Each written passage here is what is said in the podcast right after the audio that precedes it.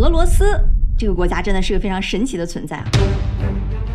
说到政治军事，没有人敢小瞧它，它拥有全世界最大的国土面积和最多的核弹头。但是同时呢，一提到经济，啊，那似乎就没有俄罗斯哈，在短短的半个世纪里边，就经历了什么政治动荡啊、恶性通胀、寡头、黑帮、高速发展、战争、政府违约、经济危机、激进的改革等等等等。所以今天呢，小林就来给大家一起梳理一下啊，这个错综复杂而又独一无二的俄罗斯的经济，它到底是怎么回事儿？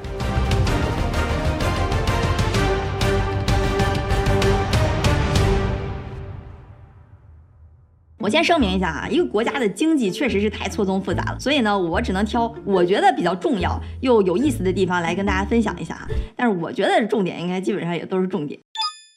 大家如果有什么自己的观点或者想法，也欢迎在评论区留言讨论。但是哈，咱话说好了，留言区我们好好说话，别动不动就打起来了。还有就是最后哈，我会有一个对俄罗斯经济的一个简要概览。你要是也不感兴趣，都发生了什么，就想看那个最精简的概览，你可以直接划到最后。但是我还是非常建议哈，把前面这些东西都看一看。毕竟能像小林这种把这些复杂的东西又讲得清楚直白又很有意思的人，在这个世界上也不多了啊。你也可以点个赞表示一下。说到俄罗斯经济啊，咱必须得从前苏联说起，所以这块呢，我就一丢丢带到历史，帮大家刷新一下记忆。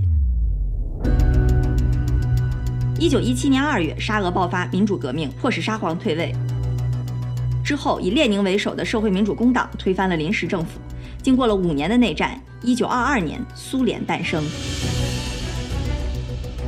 两年之后，一九二四年，这个人上台，成为了前苏联的最高领导人，他就是约瑟夫·维绍里亚·维勒诺维奇·斯大林。从此啊，苏联就真正的开始全面推行计划经济。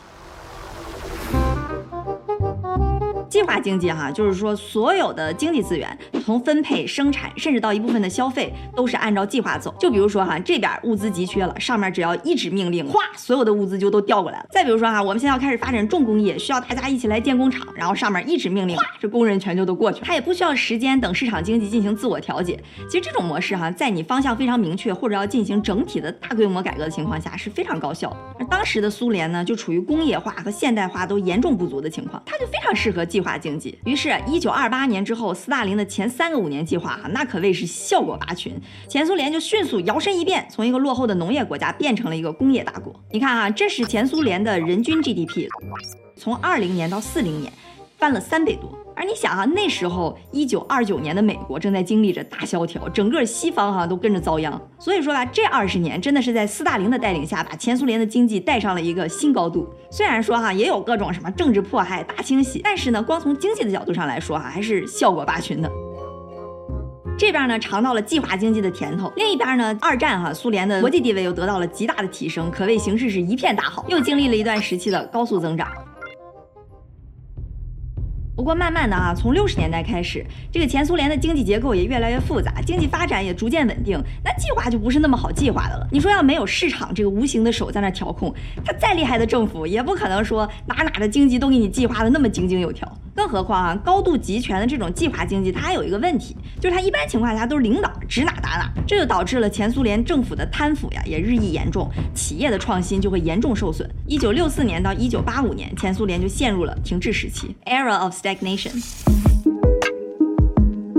你看这个哈，是这段时期前苏联的人均 GDP，你就这么打眼一看，反正也还行，也在慢慢的涨。但是你把美国这条线也放上去，这么一对比，哎，你就看见差距了。同时哈，随着冷战的加剧，前苏联也不得不把大量的经费花在军事上。那就是下面这张图里的红色部分就是苏联，蓝色部分就是美国。政府哈也是债台高筑，很多前苏联的民众每天不得不花几个小时的时间去排队买食物。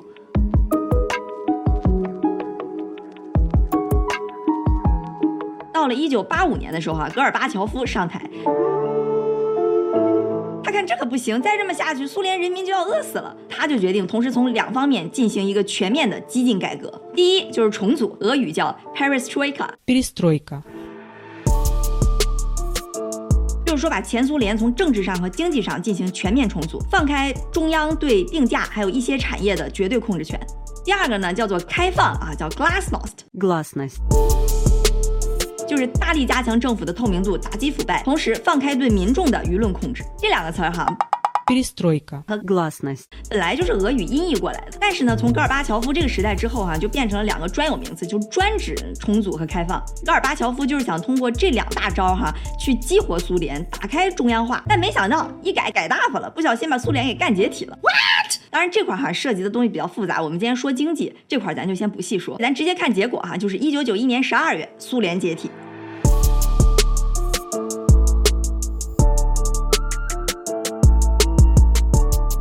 时候我们看 GDP 哈，美国有六点二万亿，而那时候的俄罗斯才只有五千两百亿，大概只有美国的十二分之一，所以其实基本上已经不怎么可比。俄罗斯的第一任总统就是叶利钦，他是个比较激进的人。有人说啊，他的性格呢跟 Trump 挺像的，就是非常直、非常冲、非常敢讲，也非常敢干这么一个人。叶利钦一上台呢，他就希望赶紧能把俄罗斯的经济复苏，因为毕竟人家之前是跟美国分庭抗礼的大国，而且叶利钦哈一直是跟西方走的比较近，他就是喜欢那种极度自由市场、政府极少。少干预的这么一套体系，这个呢，在经济学里边就叫新自由主义经济 （neoliberalism）。话说啊，一九八九年的时候，为了指导一些拉丁美洲的经济改革，当时的世界货币基金组织 （IMF）、世界银行还有美国的政府就推出了一套新自由主义经济的这种政策。因为这套东西呢，当时是在华盛顿搞出来的，所以后人就称之为华盛顿共识 （Washington Consensus）。大概意思呢，就是说政府啊，你什么都别管，不管是利率、货币、贸易、土地等等等等，反正你就别插手，减少政府支出，减少国企，减少监管，减少干预，你就哪哪都别让我看见你啊，全由市场来做主。虽然这套东西本来是给拉美洲做经济改革的，但叶利钦看着了啊，就非常喜欢，他就想哈，你看美国就搞了这么一套东西，现在发展的这么好，哎，我们也行。Yes。但问题是什么呢？就在前苏联长达一个世纪的浸染之下，俄罗斯当时的经济哈，从骨髓到皮肉，那都脱不了计划经济的影子。我们现在要搞市场化，要搞自由经济，那这完全就是两个极端。你想从一个极端到另一个极端的改革，哎，如果我循序渐进，在中间一步一步走，万一中间哪一步走不好，很可能就弄巧成拙了。那我还不如不搞什么过渡了，也不搞什么软着陆了，我就直接整一个大活，这一锤子下来，我搞一个休克疗法 （shock therapy）。你看这个词儿哈，休克疗法听着也不怎么好听，所以当然也不是叶利钦自己提出来的，其实是后来的人对当时俄罗斯的经济改革的一个称呼。休克疗法是什么意思呢？就是说我们哎直接硬来，市场经济它不是要开放要自由嘛？哎，那我全给你，之前讲究计划，现在没有了，你就自由了，你爱干嘛就干嘛去吧，玩去吧，就让供给需求，让市场这双无形的大手哎指导着你往哪去。你听着是不是挺激进的？这就好像你看那个电影或者武侠小说里边啊，哪个大侠突然身受剧毒或者受了重伤，这时候他要做的是什么呢？不是慢慢疗伤，而是我噼里啪啦把你的筋骨全打断，然后再让他自己重新长好。哎，你听着是不是挺玄乎的？玩呢。你别看这个疗法哈，听起来非常的激进，但确实在历史上是有成功案例的。比如说一九八五年的时候，玻利维亚高速通胀，新总理上任之后呢，就采取了这么个激进的疗法，就成功的抑制住了通胀。再比如说一九八九年的时候啊，波兰也从计划经济往市场经济转型的时候，采取了一个类似的休克疗法。虽然当时短暂的经历了一些衰退和下滑，但没过多久就走上了正轨，所以也算是个成功案例。但是对于俄罗斯这么大的一个国家，这么复杂的情况，你要直接就采取一个休克疗法，那真的是让俄罗斯。休克。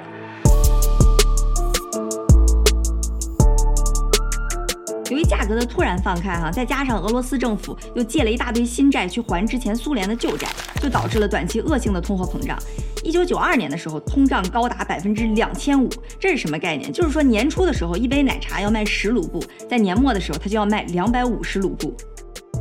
接下来的七年里，俄罗斯的失业率也从不到百分之五飙升到百分之十四。而 GDP 差不多砍半儿，形成鲜明对比的是，在这期间，美国、中国的 GDP 持续上涨，和俄罗斯甩开了一个大距离。但是哈，这些都还远远不是休克疗法最严重的后果。因为你说实在的哈，什么 GDP 下降、高通胀、失业率上涨，这些其实都是一般经济学家能够预计到的一些后果。就像是一个武林高手，你想一开始他要是筋骨噼里啪啦全都打断了，那最开始肯定要经历一个非常痛苦的阶段。比如我们之前说的，波兰在经历类似休克疗法的时候，也经历过这个阶段。其实大家都做好了心理准备，只有经过了这个必经之路，经济才有可能往那个自由化的高速发展的道路上前进。但是我们说休克疗法一个极其严重的后果。我一直影响俄罗斯到今天。我们先来看看哈，叶利钦做这个休克疗法都干了什么？最主要的几个哈，比如说一放开价格管制，二放开进出口，三利率自由化，四将国企私有化。哎，就是这个第四条哈，将国企私有化，这儿出问题了。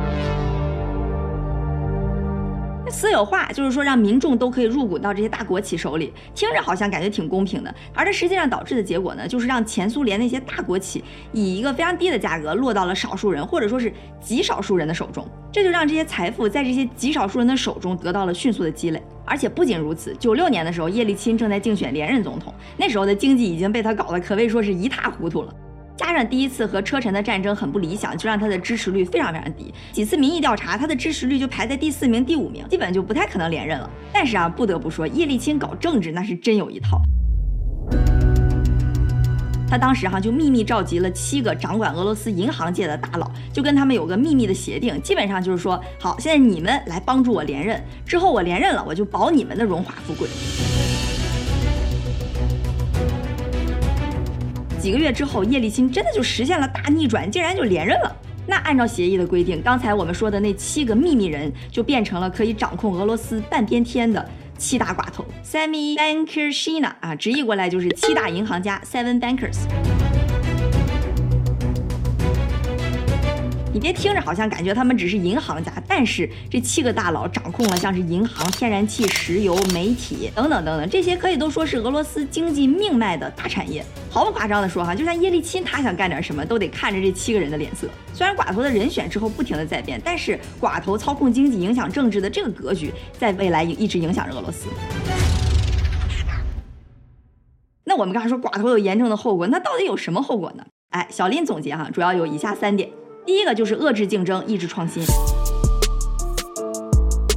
你想啊，如果是市场自由经济，那大家肯定都使劲想创新，想新的办法来降低成本，扩大市场的占有率。可是寡头市场就不一样了，我首要的目标就是能想把竞争者都排除在外。所以我大部分时间在思考的问题，并不是创新、提供更好的产品，就是怎么能守住自己的地盘。第二点就是腐败和黑帮。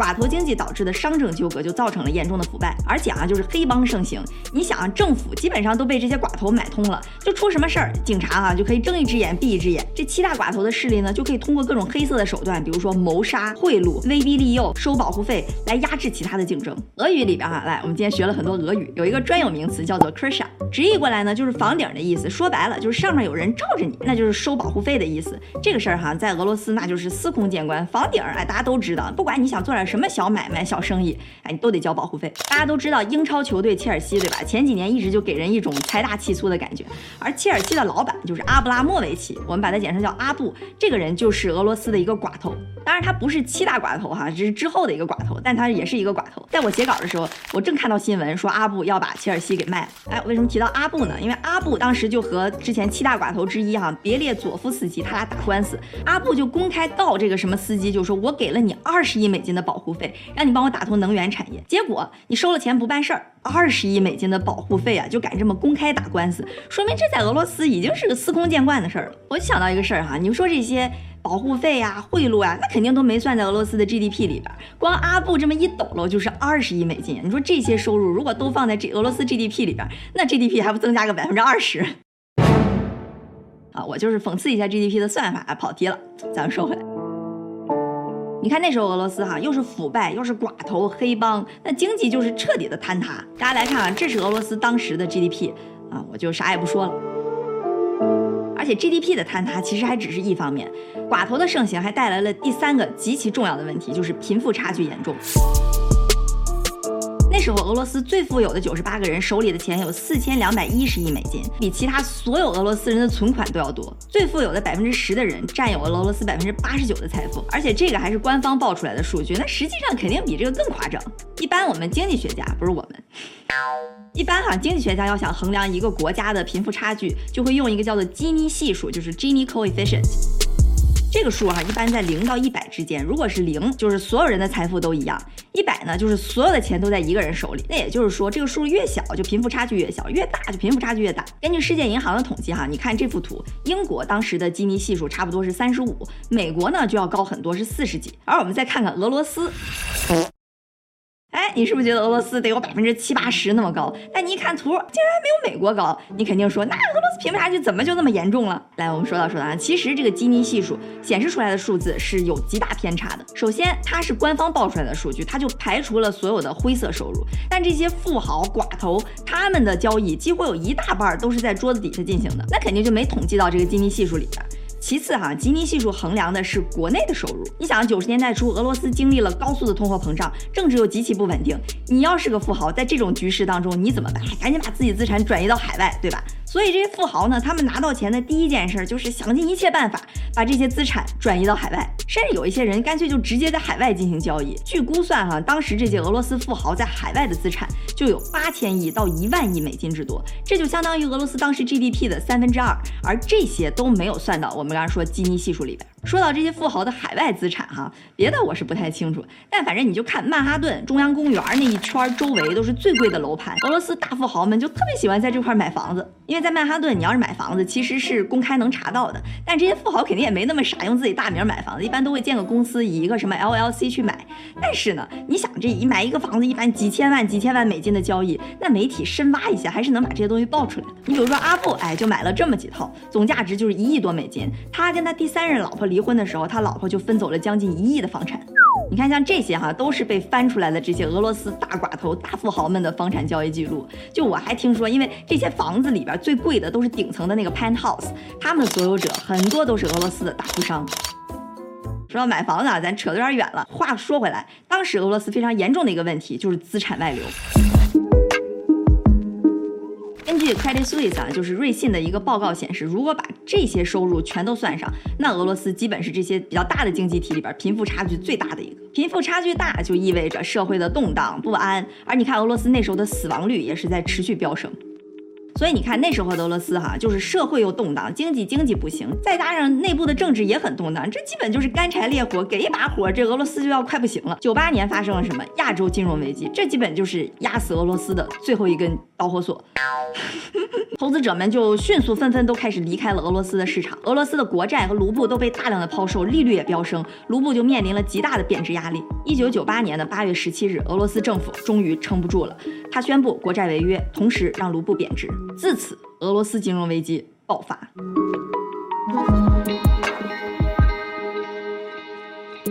说了这么多啊，我们稍微小结一下，就是九一年到九八年，俄罗斯整体经济已经是非常糟糕了，生产力萎缩，寡头垄断，腐败横行，失业率、死亡率都持续攀升，再加上和车臣的战乱，他关系也没处理好，所以一九九九年十二月三十一日，就在千禧年的前一天，叶利钦在他任期还剩六个月的情况下宣布辞职，晚节不保，将总统之位任命给了普京，自此俄罗斯就进入了普京时代。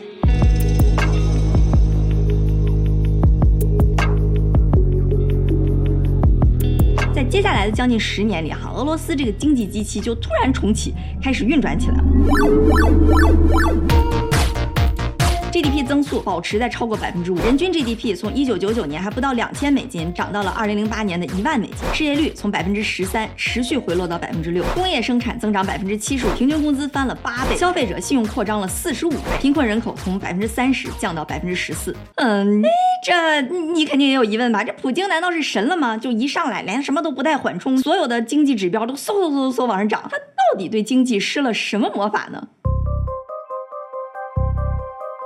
其实普京上台的初期，哈，确实也进一步推行了一些市场化的政策，就比如说收入税的水平、企业减税、减少监管等等等等，这些都切实的让人民群众的收入和生活水平啊得到了很大的提高。而且因为九八年不是遭遇到了俄罗斯金融危机嘛，卢布贬值，这也让俄罗斯的出口更有竞争力了，这些都确实很有帮助。但是，哎，我个人认为这些都还不是最主要的原因，最主要原因是什么呢？我个人认为哈，其实就是普京走运，他赶上好时候了。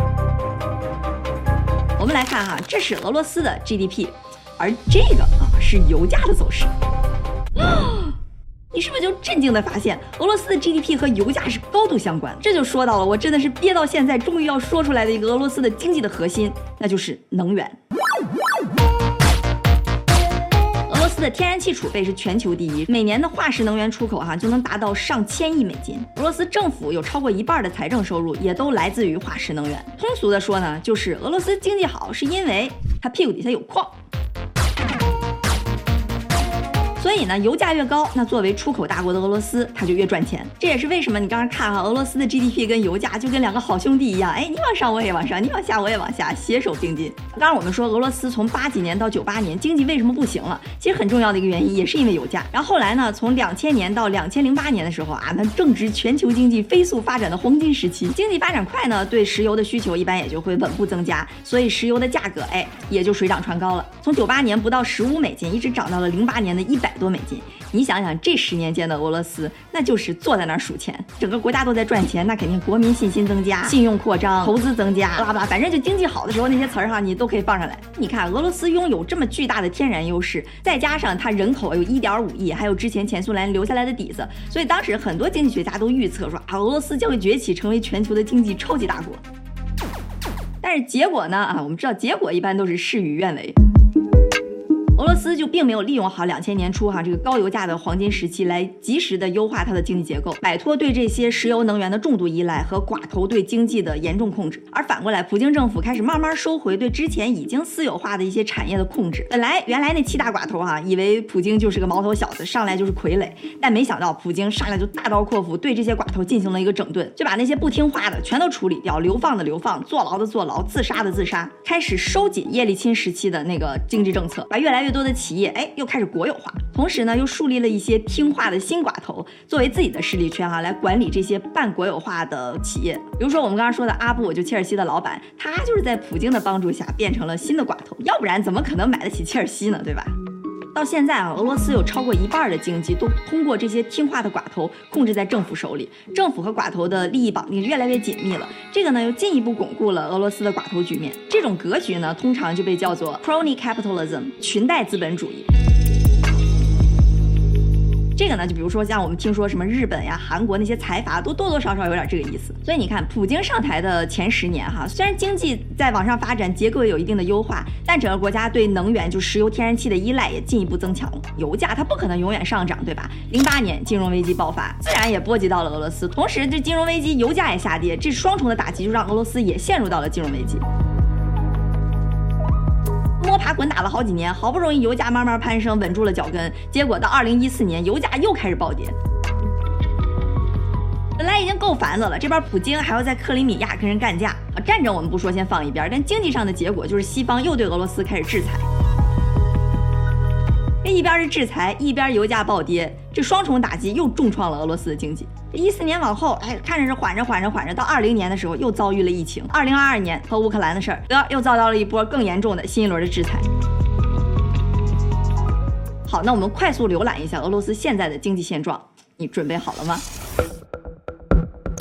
俄罗斯全名俄罗斯联邦，横跨欧亚两大洲，十一个时区，是世界上最大的国家，占地球陆地面积的八分之一，人口一点四六亿，世界排名第九，近四十年一直稳定徘徊在一点四到一点五亿之间，GDP 一点七万亿美金，全球排名十一，人均 GDP 一点一万美金，全球排名六十八。俄罗斯的 GDP 历史走势图是这样：经历了苏联解体、休克疗法、经济复苏、危机、复苏、危机、稳定、危机，等等等。GDP 中农业占比百分之四点七，工业百分之三十二点四，服务业百分之六十二点三，通货膨胀率百分之三点二。现在是非常不错的数字，但之前一直在和高通胀奋力斗争。失业率在苏联解体的时候，曾经一度飙升到百分之十三点几，现在下降为百分之五点六。俄罗斯是经济的进出口国，主要出口产品为化石能源，主要进出口的贸易对象为中国。基尼系数不到百分之三十八，但是这个数字不太可信，因为俄罗斯有大量的海外资产和灰色交易，贫富差距巨大。